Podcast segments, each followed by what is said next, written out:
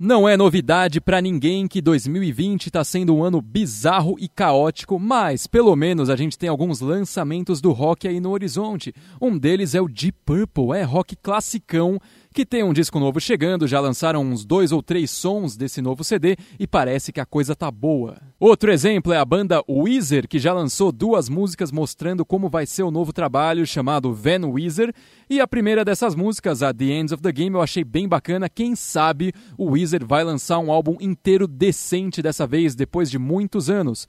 Por sinal, era para esse disco ter sido lançado no dia 15 de maio, mas devido à pandemia ele foi adiado indefinidamente. Eu até recebi uma notificação do Google falando que o disco tinha sido lançado, mas era pura ludibriação. É tudo mentira.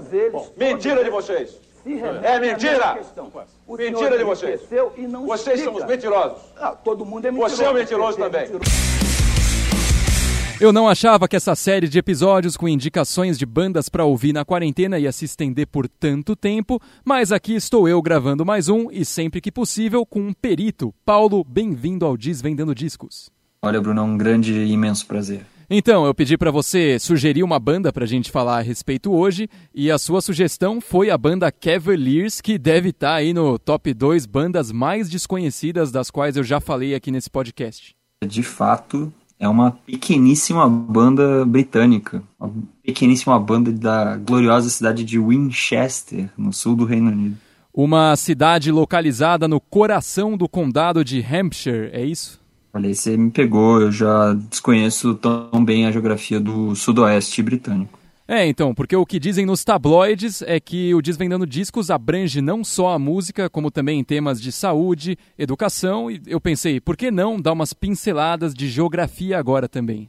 Olha, tá aí. Então pronto, vai um dado curiosíssimo. A cidade de Winchester tem 35 mil habitantes. Um número que se aproxima da cidade de Presidente Epitácio, que a essa altura deve estar passando ali dos 40 mil habitantes, e você acha que então o, o, tamanho da banda é compatível com o tamanho da cidade? Praticamente, mas se você considerar que o número de ouvintes mensais da banda no Spotify é de pouco mais de 700 pessoas, mesmo em Winchester eles não são tão conhecidos. é, é verdade. Mas se você considerar a música Blind Corner, que foi a primeira que você me mandou, ela já passou das 50 mil visualizações no YouTube, então eles extrapolaram o Winchester e deram a cara pro mundo, né? Olha aí, coisa boa. Essa música é boa, eu gosto muito dela. Foi a primeira música que eu ouvi da banda. É bem da hora mesmo. E falando nisso, qual foi o seu caminho para chegar numa banda tão pouco conhecida quanto o Cavaliers? Eu ouvia muito rock indie na faculdade. E aí eu tava num, num vídeo do YouTube que tinham várias músicas desconhecidas de bandas do mundo inteiro que tocavam esse, esse ritmozinho. E aí eu ouvi essa música, foi minha favorita desse compiladão. E, e acabei ouvindo todas as músicas deles depois, o que não foi um grande trabalho. é, o ouvinte do Desvendando Discos que se interessar em ouvir os sons do Cavaliers vai perder quanto tempo para escutar a discografia completa dos caras? Acho que menos de uma hora, eu acho. é, acho que em meia hora já dá pra ouvir, aprender as letras, aprender a tocar. É, não, eles têm um EP só, praticamente, menos de 10 músicas oficialmente lançadas. É, eles têm um total de oito faixas, sendo quatro delas do primeiro EP de 2014, chamado Gazela.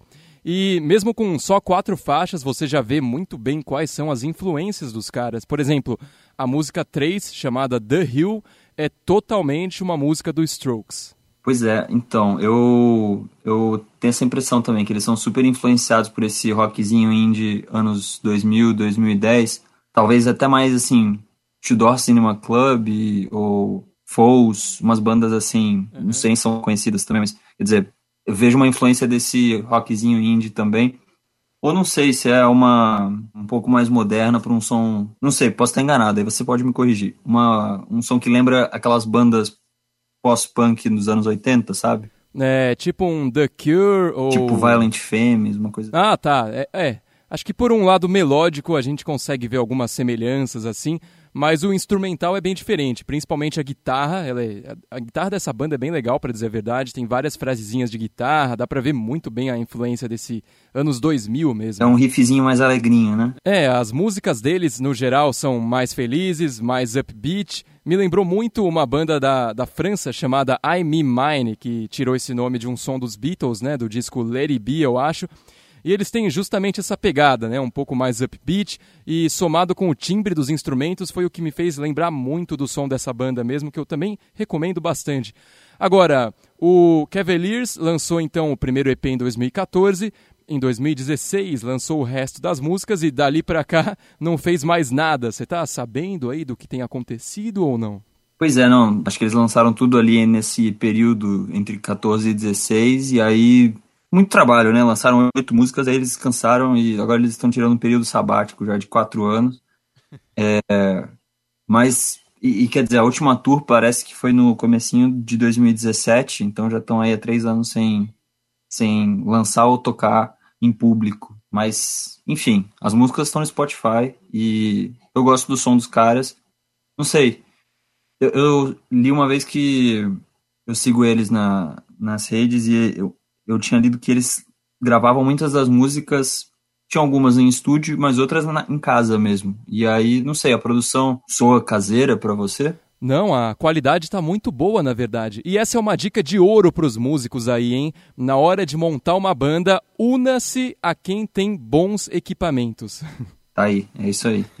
é... Falando dos caras, eu não tenho nem ideia quem são os caras, porque eu sei só o nome de dois deles. Um é o James, mas eu não sei o que ele toca e o outro é o Ed, que é o responsável por aquele baixão bem massa do da Blind Corner, daquela música. Ah, esse menino aí é bom, hein? Porque a segunda faixa do single Kelso vs. The Moon Landing tem um baixo finíssimo. Acho que foi o som que eu mais curti.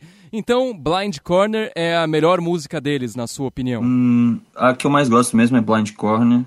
Acho que também é, não. Minha favorita é Blind Corner, mas Gunnet é muito boa também, que é o último lançamento dos caras. Isso é bom então, caso a carreira deles já tenha encontrado o fim, pelo menos eles terminaram bem, né? E agora que a gente já esgotou tudo que tinha para falar sobre Cavaliers, só me resta agradecer, Paulo, a sua presença aqui no Desvendando Discos. Olha, muito obrigado, foi um prazer inenarrável e até a próxima.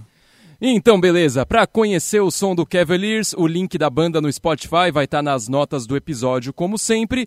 E são só oito músicas, cara. Não tem desculpa para não conferir. E esse foi mais um Desvendando Discos, uma produção do Música Boa Brasil. Você pode seguir o MBB no Instagram, arroba Brasil Música Boa. Pode me seguir no Instagram também, arroba Bruno Schneider04 ou no Twitter, arroba Bschneider04. Siga o Desvendando Discos nas principais plataformas de podcast. Fique atento aos novos episódios e falou!